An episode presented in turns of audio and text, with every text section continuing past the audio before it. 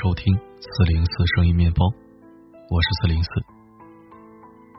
四月一号，一名网红偶遇陈冠希带着女儿逛街，当时这名网红正在做直播，发现陈冠希，立马把镜头对准他，然后上前打招呼。陈冠希很有礼貌的回应：“你好”，并对着镜头微笑。该网红问：“能不能合个影？”陈冠希还是有礼貌的回应说：“我今天带着小孩子不方便，不好意思啊。”这个态度没毛病，对不对？带着孩子，不想孩子的隐私被放在网上，所以很明确的拒绝了，也一直在微笑。可这个网红不依不饶，立即调转方向，开始跟着他一直走，还把手机镜头对准他。这下陈冠希怒了，他怒怼这名网红：“我带着我女儿，你不要搞我。”而这名网红似乎故意激怒陈冠希发飙，他辩解说：“我就过来买个东西，你文明一点不行吗？你看我一直都很有礼貌。”并且这名网红一直在不怀好意的笑着，镜头始终要捕捉陈冠希。恕我直言。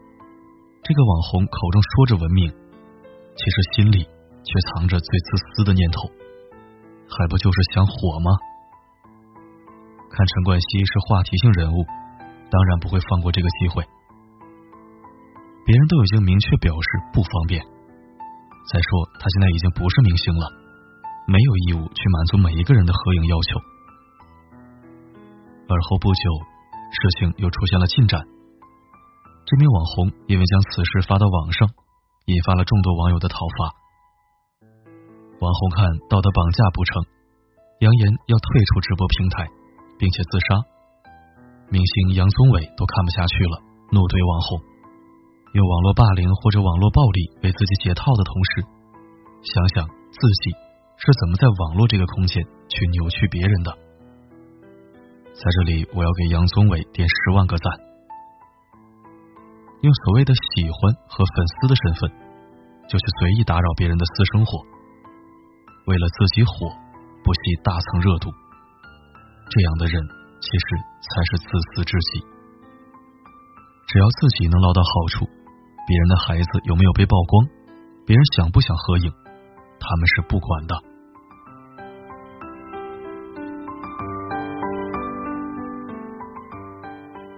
随着电视剧都挺好的热播，剧中拍摄地点苏家老宅也成为了网红打卡圣地。屋主是一对老年夫妇，本来老两口身体就不好，还要应付这么多人，每天都有上千人去拍照。只要门一开，就有一大堆人挤进门来，拿着手机一顿拍，甚至直播。拍完了之后，扬长而去。白天还勉强可以顶得住，面对镜头，老两口也豁达的表示互相理解。可是到了晚上，还是有络绎不绝的人过来。晚上七八点是常事儿，甚至还有半夜哐哐砸门的人。他们在外面大喊：“苏大强在家吗？”不仅对老人是一种干扰，对周围的邻居也是一种打扰。屋主因为不堪其扰，双双住进了医院。邻居也直言不讳的批评这些游客，真是太讨厌了。但游客们完全不在意，就算老人都已经病倒，他们还是一波接一波的来，像肆虐的蝗虫。有时候真的觉得这个世界不公平，想做正经事的人吃不饱饭。整天没正事的人，吃饱了撑的没事干。他们家是私宅，根本不是对外售票的景点，人家屋主根本没有义务每天接待这么多陌生游客。说严重一点，这完全算是私闯民宅了。再说换任何一个人，大半夜睡着了，突然被敲门声惊醒，再好的脾气都要发飙吧。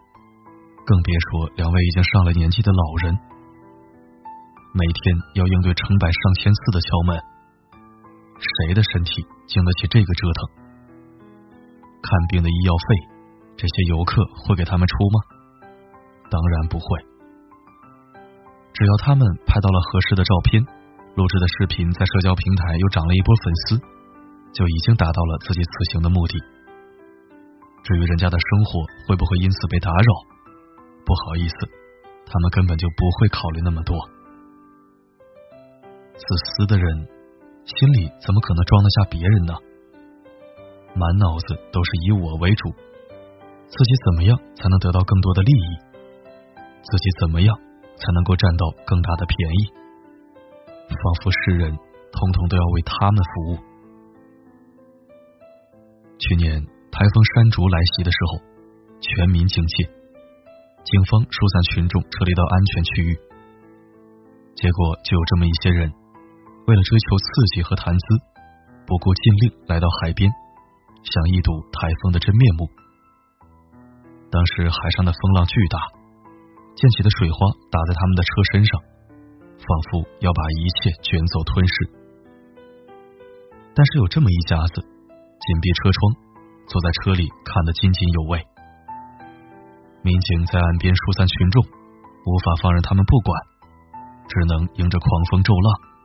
走一步退三步，艰难的来到车前，劝说他们离开。他们以为用手机记录台风肆虐时的场景，这是有胆量。而视频软件上那一个个猛长的小红心，似乎也对他们表示了赞同。可在我看来，这他妈就是闷声做大死，活够嫌命长。看似没有人员伤亡。可是危险来临的那一刻，从来都是猝不及防的。到时候不仅是他们自己，连这名负责任的民警都有可能因为他们的自私和愚蠢而遭遇不测。自己为了猎奇，就要让一直奋战在一线的民警为你的生命安全负责。若是真出了事，他身后的家人怎么办？如果受伤了，不仅警方要救你。还有那些奋战在一线的医务人员也要抢救你，这不是在抢占最宝贵的资源吗？本该好好缩在家里避难，偏偏要跑出来污染环境。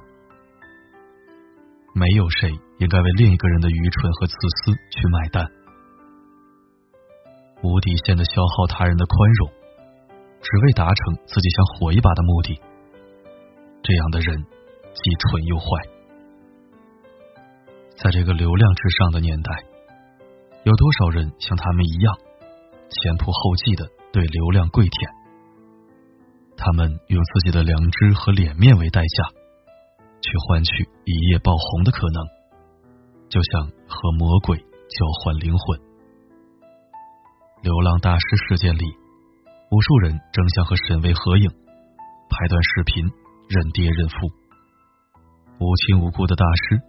突然就收获了众多成年的儿子和多的数不清的老婆，真是讽刺至极。为了红，连自己的亲爹妈都不认了。大师原本生活平静，却被蜂拥而至的镜头搞得不得安宁。他训斥第一个拍他视频的是始作俑者，而这些人并不是真的崇拜他。两三个月后。他们又会涌向另一个火起来的大叔那里。他们真是抱着学习的心态吗？当然不是了。他们皆为利来。去年十九岁的高三女生被老师性侵，在她准备跳楼的时候，一大群看客没想过救人，反而用手机开启直播，起哄让他快点跳。同样是去年。一名女子参加同学聚会猝死，现场众多同学居然没有一个施救，一堆人满脸笑意录制视频，更有甚者把镜头对着女子发紫的手指，淡定的直播解说。这竟然是三十八年的老同学，我看是冷漠的恶鬼。陌生人晕倒在路上，尚且有人报警。怎么老同学突然离世？这些人却只想着拍一个无下限的视频。还有一个小姑娘为了骗赞，竟然编出妈妈死了这样的理由，实在让人胆寒。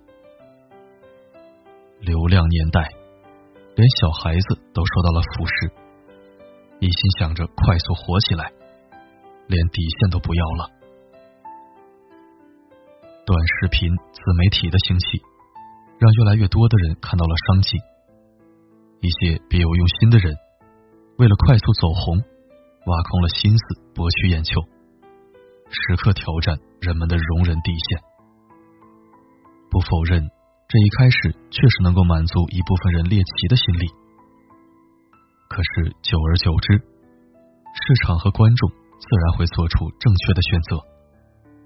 那些没有下限的表演形式，终究会被淘汰。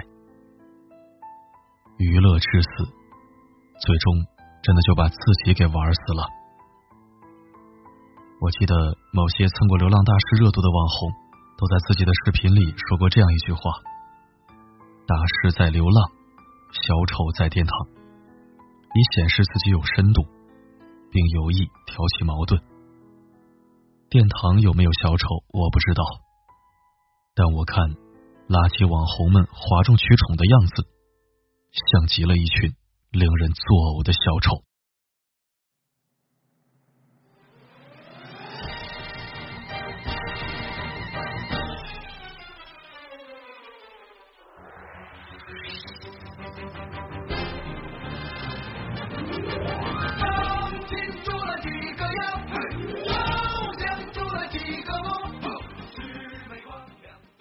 谢收听。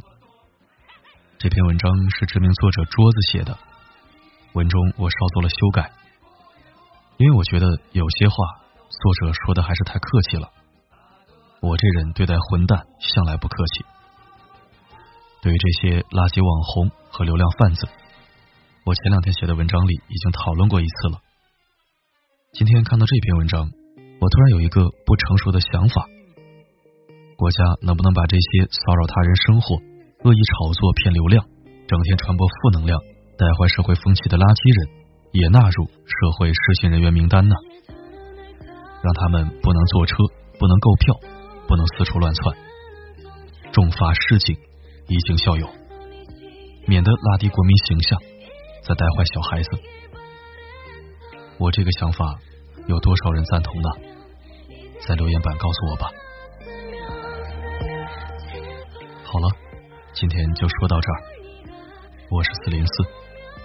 不管发生什么，我一直都在。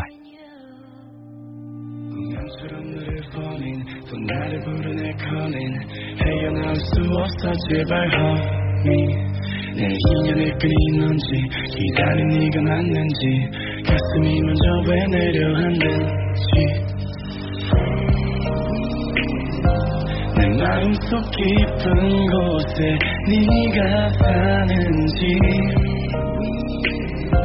내 안에 숨겨왔던 진실.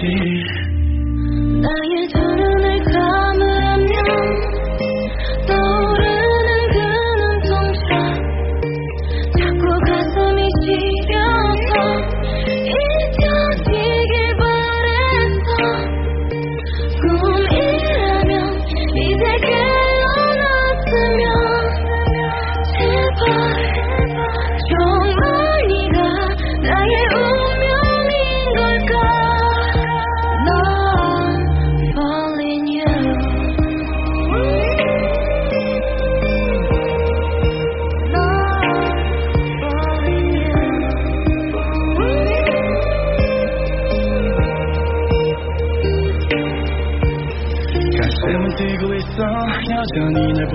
있어 자꾸만 숨이 막혀서 아직은 멀리에서 너를 지켜보고 싶어 내가 또 왜 이러는지 처음 너를 봤을 때부터 다르게 운명의 시간엔 또 더디게 갈지 내 가슴은 널 향했고 내 심장은 다시 또 뛰었고 꺼져버리던 희미한 불빛 너로 인해 다시 타오르는 눈빛 마치 오래 전부터 널 사랑한 것 같아 뭔가에 끌리다 끌려온 것 같아